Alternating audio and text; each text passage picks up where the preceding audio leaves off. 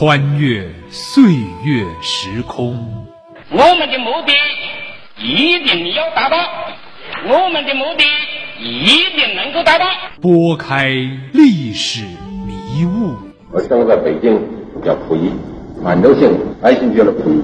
揭秘风尘史实，评说风云人物。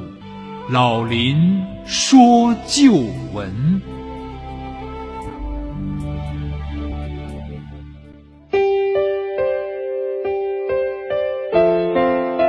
亲爱的听众朋友，大家好，欢迎您收听辽宁都市广播 FM 九二点一 AM 幺三四幺，每周日早七点至八点，由林霄带给您的老林说旧闻节目，我是您的朋友主持人林霄，让我们穿越时光隧道，在昨天的旧闻回顾中，感受一个个不平凡的生命，触摸一个个鲜活的灵魂。在中国近代史上。无论是包办婚姻还是自由恋爱，能够在爱情和夫妻关系中牢牢地操控着主动权的女性，应该说是极为罕见的。而一个文化名人，在多个历史时期都能够得到各方面的重视、倍享尊敬，并作为政治人物所倚重，更是少之又少。而一向以温婉亲和而著称的知名作家冰心，却将这两点都做到了。无论是爱情、婚姻、家庭，还是政治上、事业上，都算是最圆满的一个了。冰心这个名字大家一定不会陌生，小时候在课本上就有她的名作《记小读者》。她是现代著名的作家、诗人、翻译家、儿童文学家，原名叫谢婉莹，生于一九零零年的福建。二十岁出头，她已经是名满中国文坛了。一九二三年，他到美国威尔斯利女子学院留学，又陆续发表了总名为《记小读者》的通讯散文，成为中国儿童文学的奠基之作。母爱、童真、自然是其作品的主旋律。一九二六年，他获得文学硕士学位，以优异的成绩取得奖学金。同年又回国，曾任教于燕京大学、清华大学、日本东京大学等校。冰心和丈夫著名社会学家吴文藻的爱情故事，始于早年远洋客轮上的一次阴差阳错。在前往美国留学的途中，一个是前途无量的青年学者，一个是未来中国文坛最富生命力的女作家。他们在船上的一次意外邂逅，开启了延续六十余年的美好的情爱人生。另外，冰心与宋美龄。都是美国马萨诸塞州韦尔斯利学校的学友。由于这层关系啊，冰心吴文藻夫妇在抗战期间一度受到了国民政府的重用。一九四八年前后，旅居日本的冰心把集各种各样的特点于一身的女人之类的赞美之词献给了当年的他心中的所谓第一夫人宋美龄。但冰心早年又同周恩来有着密切的交往。一九五一年，冰心夫妇还是在周总理的帮助之下，从日本回到了祖国。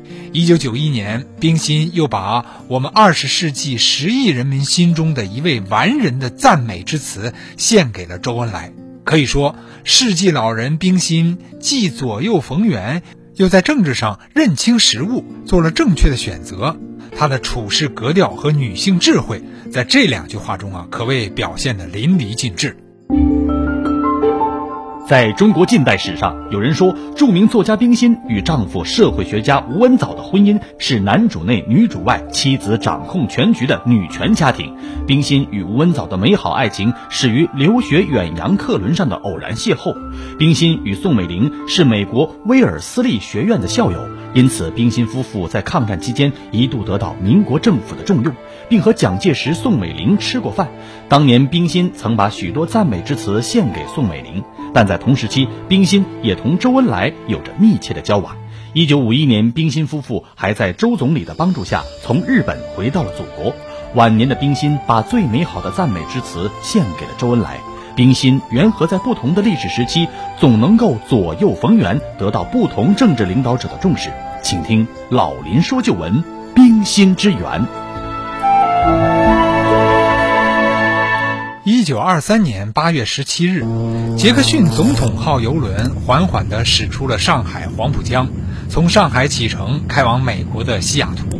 在这艘船上，有许多前往美国的中国留学生，冰心就是他们其中的一位。他这年才二十三岁，刚刚从燕京大学，就是后来的北京大学，以优异的成绩考取了美国威尔斯利女子学院的奖学金。此行呢，正是要前往大洋彼岸深造。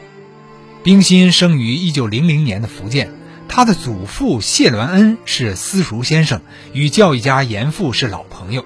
他的父亲谢宝章十七岁的时候就随严复到天津的北洋水师学堂学习。一八九五年还参加过甲午海战。冰心出生的时候啊，谢宝章已经是海旗巡洋舰的副舰长了。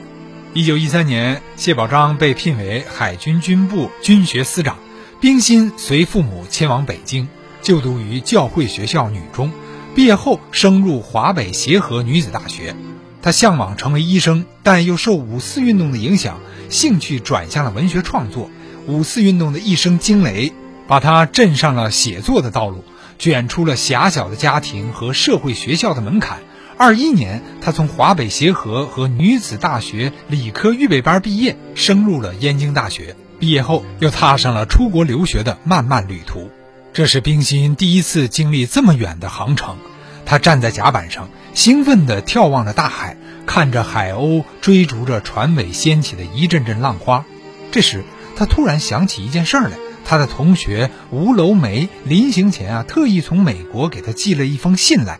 说他的弟弟吴卓也在同一条船上，请他一路上代为照顾。可冰心并不认识吴卓，于是便请同学许地山帮忙，到清华中国留学生中啊找一个姓吴的同学。也不知是许地山听错了，还是谁传话没传清楚。结果呢，许地山啊把同是前往美国留学的清华学生吴文藻找来了。当时呢，吴文藻是身材魁梧。高高的鼻梁上架着一副镶边的眼镜，两道浓眉很是俊朗。冰心还以为他就是吴卓，便亲切地问：“你姐姐来信说你也乘这一班船去美国。”这句话把吴文藻弄得一头雾水。比冰心还小一岁的吴文藻是江苏人，一九一七年考入清华学堂。他暗想：不对呀，我的姐姐在江苏江阴根本没有上过学。怎么就认识眼前这位燕京大学的留学生呢？想到这儿，他便急忙问道：“哎，佳姐文化低，不知她什么时候给您写的信？”冰心顿时也被问愣了，便说：“我前几天刚接到他从美国寄来的信，说吴卓。”哦，这下两个人算知道了，原来是弄错了。冰心的脸颊顿时红了起来，而吴文藻呢，也是尴尬的站在那儿。不过吴文藻发现啊。眼前的冰心显得格外的妩媚动人，两个年轻人就这样认识了。不一会儿，他们就忘记了刚才的尴尬，开始倚靠在游轮的栏杆上，一边看海一边闲谈着。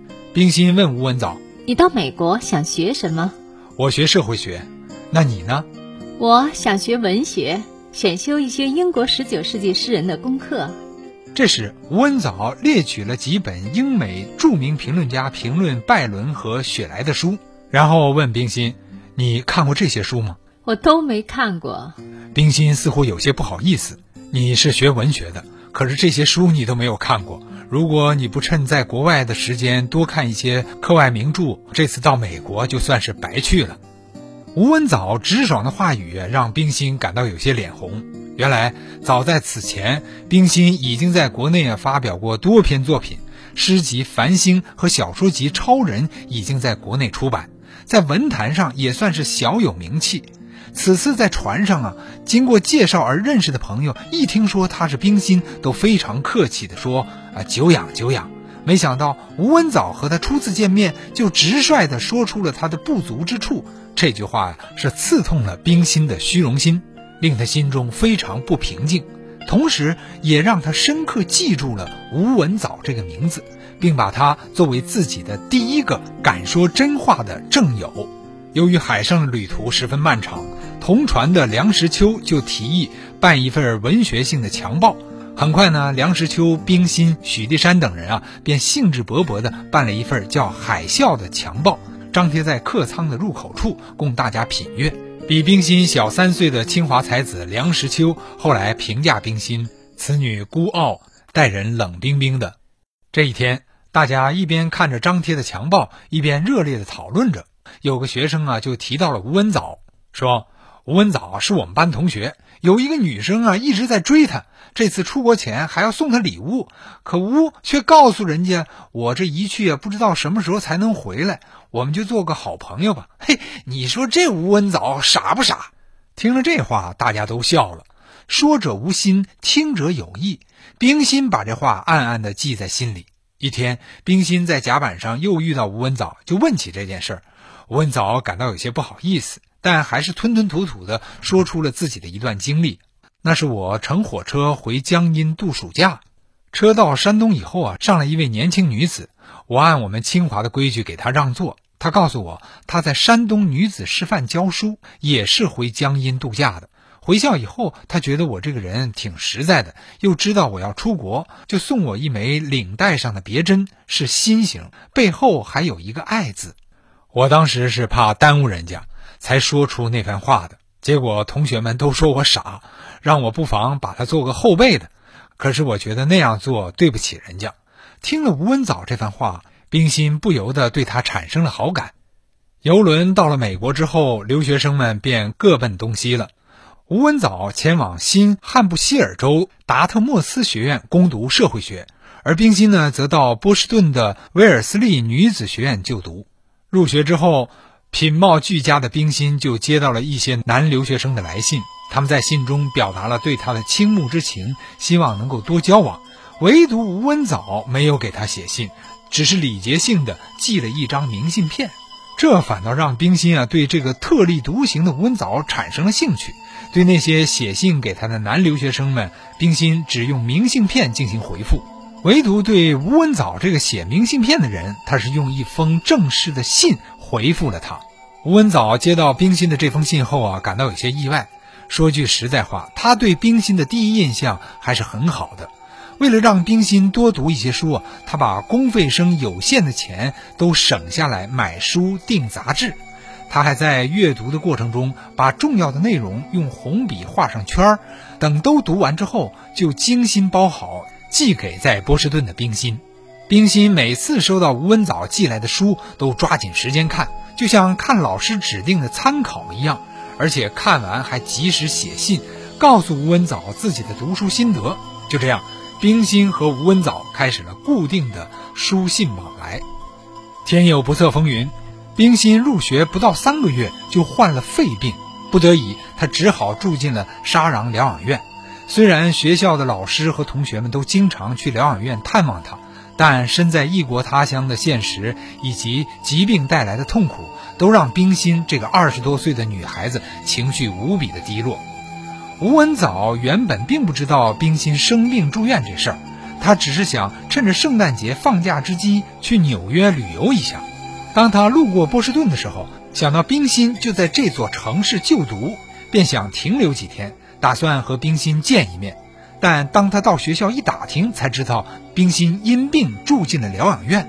吴文藻想也没多想，便急忙赶至疗养院，见到了正躺在病床上抑郁寡欢的冰心。呃，听说你病了，我赶过来看看。你千万别着急，要配合医生治疗，好好养病。吴文藻和风细雨地安慰着冰心。谢谢你来看我。